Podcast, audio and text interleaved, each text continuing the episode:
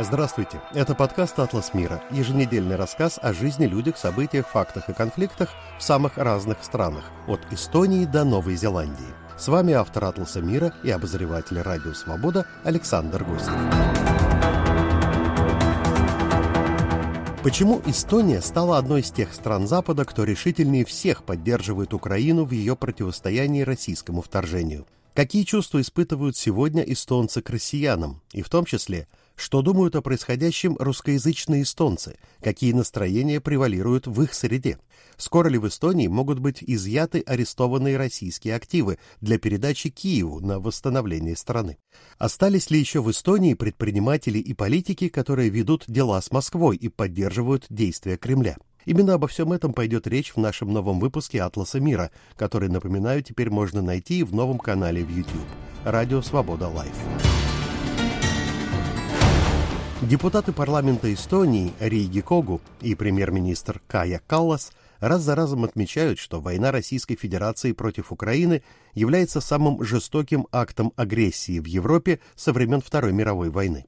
Парламент Эстонии 17 июня принял заявление с требованием привлечь к ответственности всех российских руководителей, которые спланировали, инспирировали и совершили преступления и акты агрессии против Украины. Такова официальная формулировка. По сути, это призыв создать для этой цели Международный трибунал под эгидой ООН. Моя сегодняшняя собеседница, работающая в Таллине журналистка Олеся Лагашина, соведущая программы «Анатомия мира» на эстонском «Радио 4» и обозревательница эстонского издания «Деловые ведомости». Какие чувства спустя 16 месяцев после начала вторжения в Украину преобладают сейчас в эстонском обществе в отношении России? Страх перед условным русским медведем, то есть опасение стать также жертвой агрессии, или скорее такое боевое искреннее возмущение? Или все вместе? Опасение стать жертвой агрессии – это фоновая тема. С одной стороны, этот страх есть всегда в силу исторических причин. С другой стороны, по сравнению с прошлым годом, этот страх, я бы сказала, несколько притупился на фоне экономического кризиса и грядущего повышения налогов. То есть тема эта актуальна, но она сейчас явно не самая обсуждаемая. В качестве самой обсуждаемой я бы назвала новость. Наш парламент проголосовал за легализацию однополых браков. Это явно ярче, чем все остальные новости, которые сейчас из Украины приходят. Вторжение в Украину ухудшило позиции и отношения к России во всех постсоветских странах. Например, об этом свидетельствуют данные опроса Gallup, примерно месяц назад опубликованные. Тут важно что отметить, что впервые за 15 лет таких опросов Gallup о своем крайнем неодобрении всех действий России заявили большинство именно этнических русских, живущих в Эстонии. Насколько-то это заметно в повседневной жизни? Это заметно на уровне поколений. Условно говоря, если бабушки, дедушки до сих пор всеми правдами и неправдами пытаются смотреть российское телевидение, хотя у нас из спутниковых пакетов отключили российские телеканалы, но возможность все равно сохраняется у тех, у кого тарелки стоят, по интернету, естественно, кто-то смотрит. Молодое поколение этого не одобряет. Конфликт этот проходит внутри семей. Бывает так, что дедушка с бабушкой включают телевизор, а ребенок его отключает, если он слышит там российские новости или какую-нибудь там Скобееву. Плюс э, всем очевидно, что произошедшее очень сильно пошатнуло наши собственные позиции внутри страны. И, в частности, оно пошатнуло позиции русского языка. Это сказалось и на отношении к русскоязычному в эстонском обществе, это сказалось на позиции относительно русскоязычного образования, то есть мы практически его потеряли сейчас. Разумеется, молодое поколение осознает, что тому виной, и понятно, что между собой мы это тоже достаточно активно обсуждаем. Со старшими мы стараемся не обсуждать эти темы, потому что это неизбежно приводит к ссорам. Я знаю, что власти Эстонии решили сворачивать деятельность русскоязычных школ, чтобы полностью отказаться от обучения на русском языке к 2035 году. Первыми, по-моему, там на полностью эстонское обучение перейдут э, детские сады и студенты вузов. Это было ожидаемо, тем более, что в марте у нас э, пришла к власти в том числе партия СТ-200, для которой переход на эстонский язык и единая эстонская школа – это вообще программная установка. После начала войны сомнений в кончине русскоязычного образования, по-моему, тут ни у кого не оставалось. И то, что сейчас реформа школьного и детсадовского образования форсируется, это логично. Другое дело, что у нас уже много лет говорят о том, что и ресурсов для этого нет, в частности у нас не хватает преподавателей. Ну, скажем, в той школе, где учится наш ребенок, там более 10 ставок открыто одновременно, предметников не хватает, потому что никто как-то не горел желанием идти преподавать на эстонском языке, а те учителя, которые там работали, они оттуда просто вынуждены уйти. Соответственно, мы закладываем этой реформой проблему образования русскоязычных детей, потому что в эстонские школы их не очень хотят брать. Если русских детей там слишком много, эстонцы тоже опасаются за качество образования, за качество владения языком своих собственных детей. А если переводить э, русские школы на эстонские, дети сами не понимают, почему они должны учиться на этом языке, хотя кругом все русские. А друзей эстонцев у них тоже не появляется в результате. Ну и качество образования, естественно, страдает, когда на ломаном эстонском тебе кто-то пытается преподавать.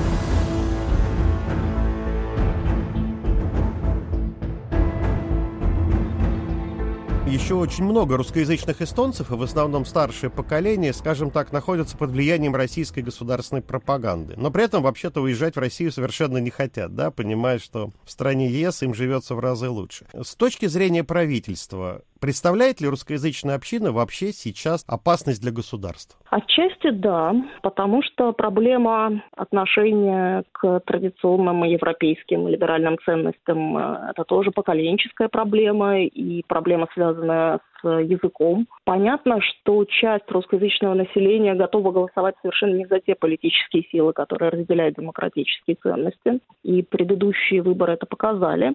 В частности, у нас сейчас правительство рассматривает возможность э, временно лишить российских граждан, у которых э, долгосрочный ВНЖ и обладателей серых паспортов, так называемых, это наши неграждане, право голоса на местных выборах. До сих пор у них это право сохраняется. Таким образом, а, местные россияне могут повлиять на результат муниципальных выборов, которые у нас через а, пару лет. Собственно, вот те парламентские выборы, на которых а, российские граждане не могли голосовать, там у них права голоса просто нет, они уже показали, что у нас есть в стране пророссийские политические силы, и в некоторых регионах они достаточно популярны. Ну, на северо-востоке страны, в частности, это Нарва, Кохтла-Ярве. Соответственно, правительство сейчас как-то пытается воспрепятствовать еще большему успеху этих политических сил на последующих выборах. Министр обороны Эстонии Ханна Певкур на днях на встрече глав оборонных ведомств стран НАТО в Брюсселе заявил, что Кремлю точно не стоит надеяться на то, что Запад ослабит поддержку Украины. Насколько чувствуется эта решимость, если мы с вами говорим именно о позиции эстонского государства? Она абсолютно чувствуется и в плане моральной, и в плане материальной поддержки. Эстония всегда в числе тех первых, которые рапортуют о том, что она отправила какое-то количество боеприпасов, каких-нибудь там противотанковых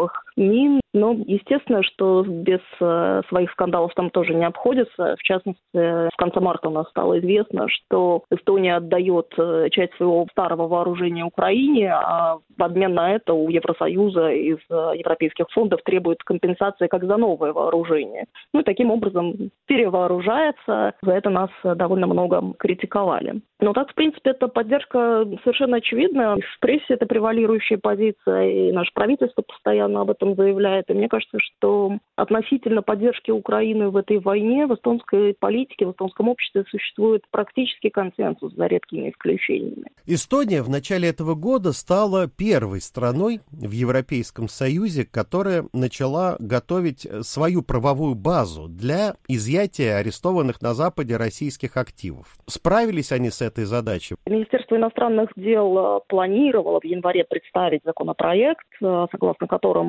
ущерб, нанесенный Украине войной, можно было бы компенсировать за счет замороженных российских активов. Они говорили тогда, что этот законопроект должен быть готов в ближайшие месяцы. И на самом деле Министерство юстиции такой предварительный законопроект уже подготовило. Но до сих пор его обсуждение, насколько мне известно, продолжается. Он еще не в той форме, чтобы его можно было опубликовать. В Эстонии речь идет эм, о десятках миллионов евро российских активов. Я помню еще такую историю. Давайте вернемся к политике, к некоторым пророссийским настроениям. В марте эстонская полиция арестовала такого человека, очень известный персонаж у вас, пророссийский политик Айва Петерсон. Его и двух его, скажем так, соратников подозревают в работе на иностранное государство, ну, под которым, конечно, подразумевается Россия. Айва Петерсон, он лидер движения «Вместе», КОС, которое все называют пророссийским. И он выступал в поддержку Кремля, по-моему, там до войны еще баллотировался в парламент ваш, но не набрал нужного числа голосов. Ездил, например, в занятый российскими войсками Донецк, выступал в телепередачах на российских телеканалах, и вот в одной из программ у телеведущего Владимира Соловьева Петерсон заявлял, что Эстонии не больше, не меньше. Меня это просто поразило. А вот необходима смена власти путем народного восстания. Эта история с тех пор получила какое-то развитие? Да, персонаж крайне колоритный, он там э, не один, на самом деле, такой э, массажист, бывший народный кандидат в президенты. Он действительно, Петерсон, обвинял эстонские власти в том, что они крайне не самостоятельно, то есть, грубо говоря, работают на Брюсселе, Вашингтон, и таким образом ведут Эстонию в пятерку беднейших африканских стран. У него есть еще такой замечательный соратник, как Олег Иванов, это такой криптобизнесмен крайне сомнительного толка, его бизнес-делах тоже неоднократно местные СМИ писали. Они брали интервью у Хазина, если я не ошибаюсь. Ну, всяких таких кремлевских персонажей. И в этих интервью там неоднократно звучит, что если все будет так продолжаться, то местных русских заставят отрекаться от своих корней, над нами будет осуществлен геноцид в чистом виде. Петерсон из-за своей поездки в Донецк э, теперь находится под стражей, под до сих пор. А Олег Иванов, это его соратник по партии, он покинул Эстонию вовремя, причем э, его сторонники объявили, что он опасается политических преследований. Сам он пишет в Фейсбуке, что он сейчас в Сочи находится и оттуда собирается координировать э, первый конгресс партии, который все-таки зарегистрировали. Первоначально им это не удалось к выборам сделать. Ну и они собираются готовиться к выборам в Европарламент. А вообще у них там замечательная, конечно, компания в этом КОС. У них э, баллотировалась, например, такая замечательная дама, как э, Лейла Эриц, э, которая вообще судима за содержание борделя. Причем она совершенно не смущаясь об этом пишет и воюет с эстонской судебной системой, которая она считается несправедливой.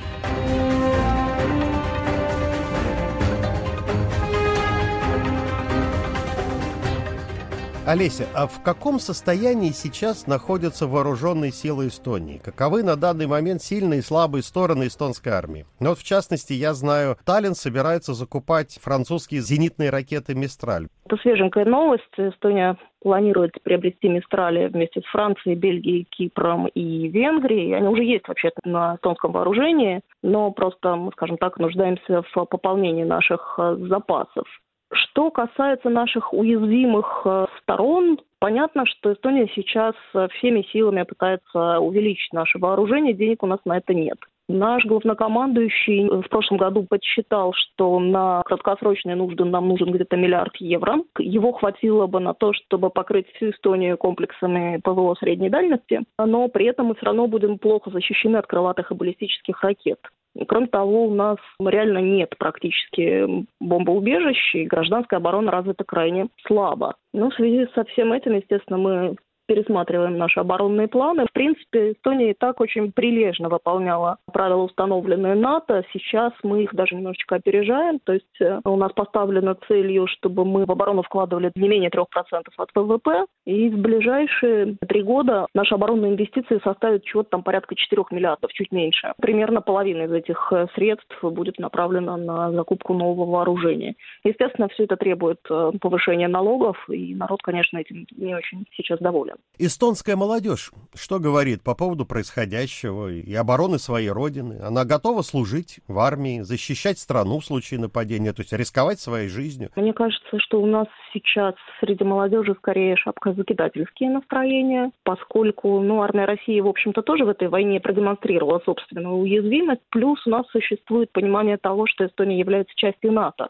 Поэтому здесь э, каждый первый, я думаю, уверен в том, что в случае чего натовцы придут нам э, на помощь. Что касается желания молодежи воевать, Кайцелит у нас достаточно популярен. Это такое местное ополчение, да, территориальная оборона. Причем э, туда, насколько мне известно, хотят вступать и местные русские. Далеко не всегда и не всех берут. Плюс у нас довольно много говорилось о том, что чисто в плане физподготовки очень многие молодые люди не готовы к армии. В последнее время у нас и призыв увеличивается, и учения стали проводиться чаще, и никаких протестов в обществе это не вызывает. Мне кажется, сейчас все понимают, что это необходимо. А как обстоят дела с э, сохраняющейся зависимостью Эстонии, ну, от российского электричества, например, той же Балтийской энергосистемы, от российских энергоносителей, вообще от России в товарно-экономической сфере? Ну, от российских энергоносителей Эстония стремится отказаться давно, и курс на энергетическую независимость был на самом деле взят еще до войны. Другое дело, что альтернатив не так много, поскольку наш традиционный источник энергии – это сланец, который у нас разрабатывается, опять же, на северо-востоке, это русскоязычный преимущественно регион. Он, как всем известно, не экологичен. И от него мы тоже стремимся отказаться, потому что у нас есть свои цели в области углеродной нейтральности и так далее, и так далее. Мы активно строим ветряные электростанции. У нас полстраны застроено солнечными панелями. Но с ветряками есть тоже такая проблема, что они мешают, например, работе военных радаров.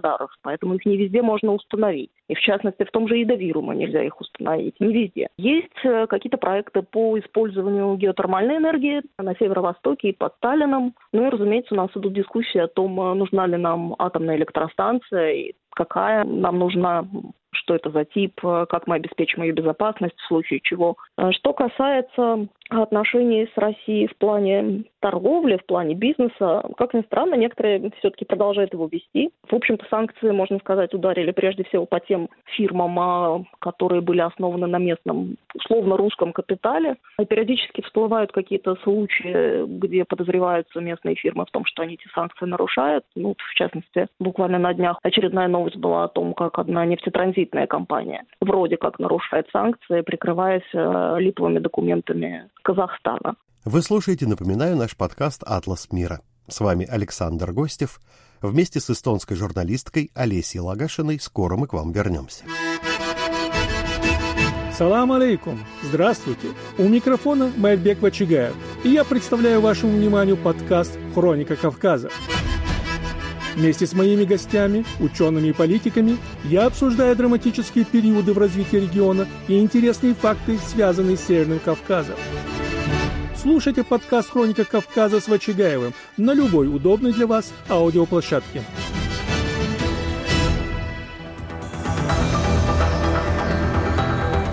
А теперь с вами вновь подкаст «Атлас мира» и его автор Александр Гостев – мы вместе с журналисткой Олесей Лагашиной, соведущей программы «Анатомия мира» на Таллинском радио 4, продолжаем разговор о том, как политики и общественность Эстонии смотрят на войну в Украине, на Россию и на будущее Европы.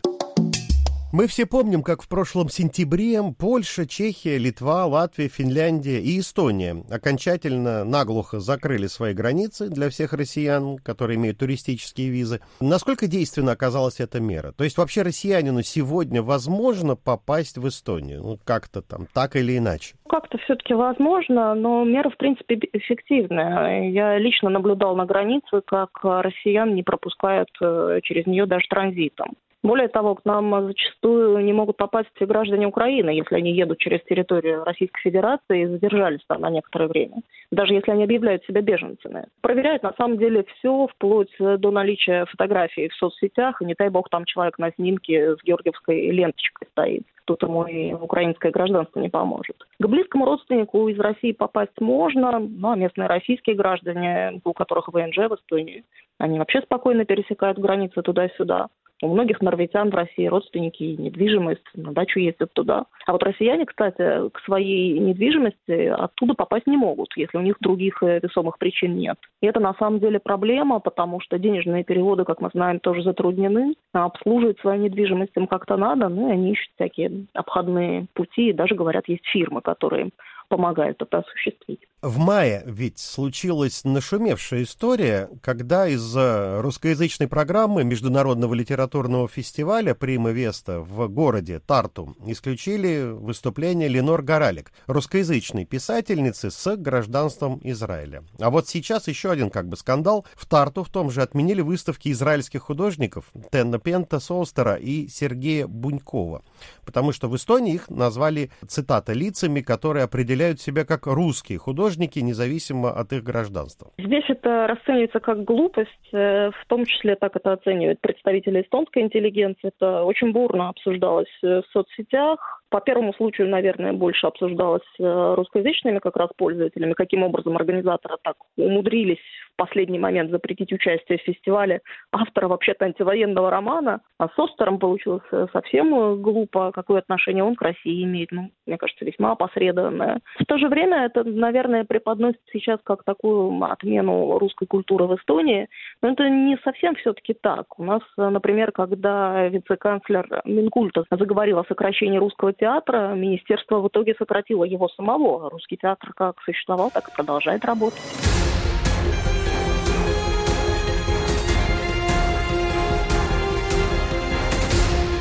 первый год войны в страны ЕС, которые непосредственно граничат с Россией, мигрировали больше 11 тысяч россиян.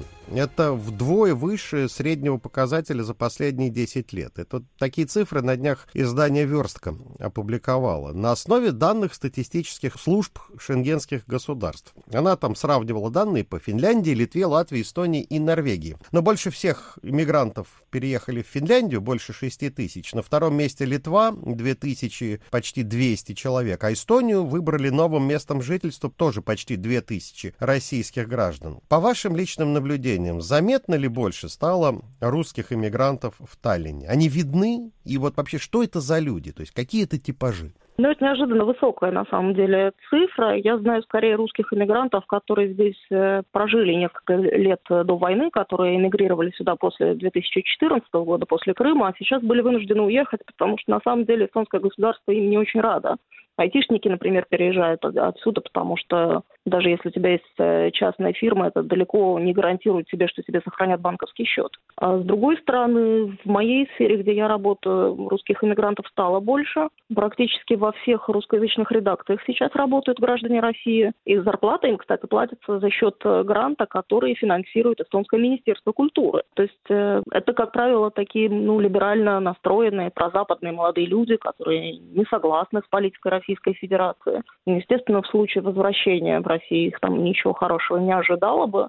И мы всячески пытаемся их э, здесь э, удержать. Плюс это деятели культуры, те, кто как-то связан э, с ФБК Навального, сопротивлением, вообще они, естественно, вынуждены эмигрировать. Словом, это все те люди, которые как-то связаны с необходимостью публично высказываться, и у кого в России такой возможности больше нет. Естественно, что они заметны в СМИ. Я бы, наверное, сказала, что их позиция по отношению к России даже более жесткая по сравнению со многими местными жителями. Ну, то есть таких жирных котов, которые мы политикой не интересуемся, нам бы сохранить наши капиталы и приятно жить в Европе, но вообще-то мы всей душой там остались в Москве, таких немного, как я понимаю. Нет, я бы не сказала, что их профиль таков. Есть люди, которые, переехав э, сюда, скажем так, практиковали свои московские замашки, потому что все равно остается ощущение некоторого превосходства, но это скорее в поведении как-то совершенно неуловимо проявляется, но никогда, естественно, не декларируется. Еще одна была для многих болезненная история. В прошлом августе правительство Эстонии решило устранить все советские памятники из публичного пространства. Я сам удивился, когда узнал, что ведь до последнего момента в Эстонии оставалось до 400 монументов вот этой советской эпохи. Как идет процесс? Там, на самом деле, эти монументы могут включать в себя просто надгробные плиты какие-то. В общем, там могил советского времени здесь хватает.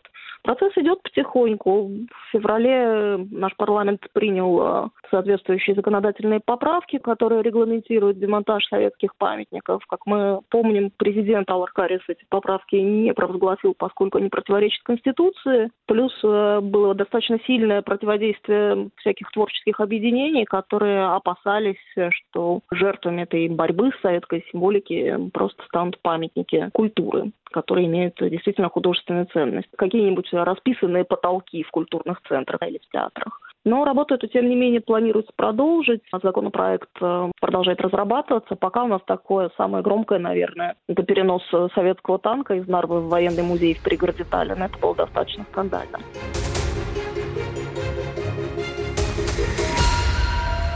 По уровню инфляции страна ваша вышла на одно из лидирующих мест в Евросоюзе. Вы сами уже упомянули, что социально-экономическая ситуация в Эстонии ухудшается, ну как и везде. Цены растут. И вот оппозиция эстонского парламента 19 июня передает э, спикеру для регистрации законопроект о вотуме недоверия премьер-министру Кая Каллас. Как так? Всего три месяца назад вроде бы ее реформистская партия уверенно победила на парламентских выборах. И вот именно вопросы безопасности страны на этих выборах выборах тогда доминировали. И как раз наиболее активно эту повестку реформистская партия продвигала, сочетая ее с либеральными проевропейскими идеями. В итоге они завоевали рекордное количество мест в парламенте, и Калла стала премьеру. И тут Ну и тут э, действительно произошло то, о чем мы уже говорили. У нас гигантская инфляция. Она в августе была самой высокой в Евросоюзе, превышала 25%. Сейчас 11%. Ну, понятно, почему база сравнения просто достаточно высокая уже. Почему партия реформа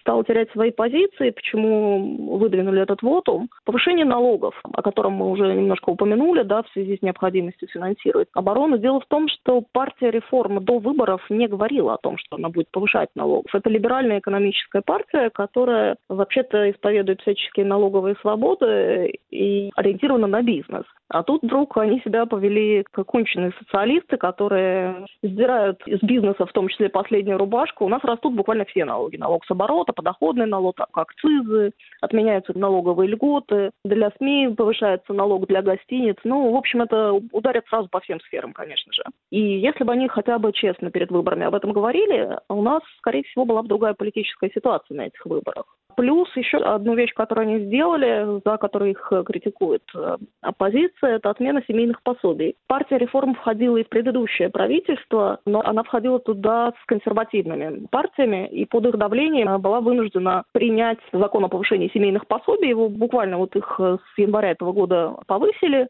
И как только правительство сменилось, э, чуть ли не первым делом, новое правительство отменило эти семейные пособия. Как бы обещали одно, получили в итоге другое. И, естественно, оппозиция позиция сейчас упирает на то, что это чисто обман избирателей. Поэтому, конечно, какие-то позиции свои они потеряли на этом.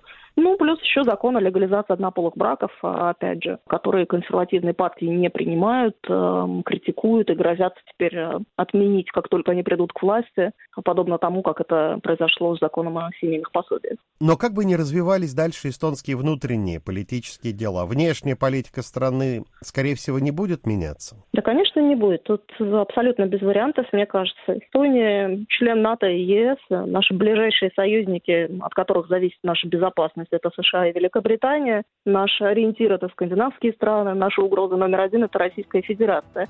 Исходя из этого, будут, видимо, приниматься все внешнеполитические решения. Напоминаю, что я разговаривал с соведущей программы «Анатомия мира» на эстонском радио 4 и обозревательницей таллинского издания «Деловые ведомости» Олесей Лагашиной. Спасибо, что были с нами.